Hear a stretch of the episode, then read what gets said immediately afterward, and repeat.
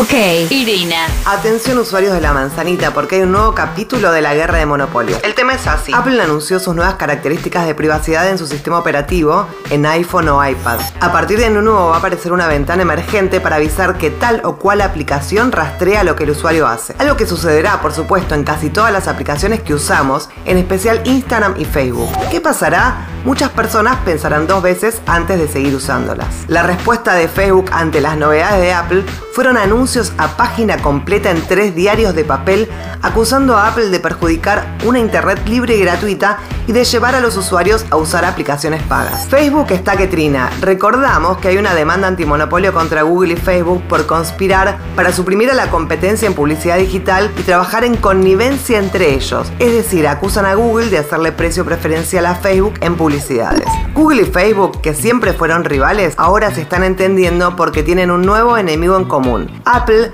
y los defensores de la privacidad. Y como si todo esto fuera poco, durante diciembre, 48 fiscales de Estados Unidos demandaron a Facebook por monopolio por atrincherar las redes sociales y apps de mensajerías más usadas, por comprar a su competencia en vez de dejarla ser. Igual esta batalla llevará mucho tiempo, pero las tecnológicas están con la mira por todos lados. Mientras tanto, aprovecho a recordarles que cambien sus contraseñas y que cuiden su privacidad. Soy Irina Sternik y esto fue una pastilla tecnológica. Pasaron cosas.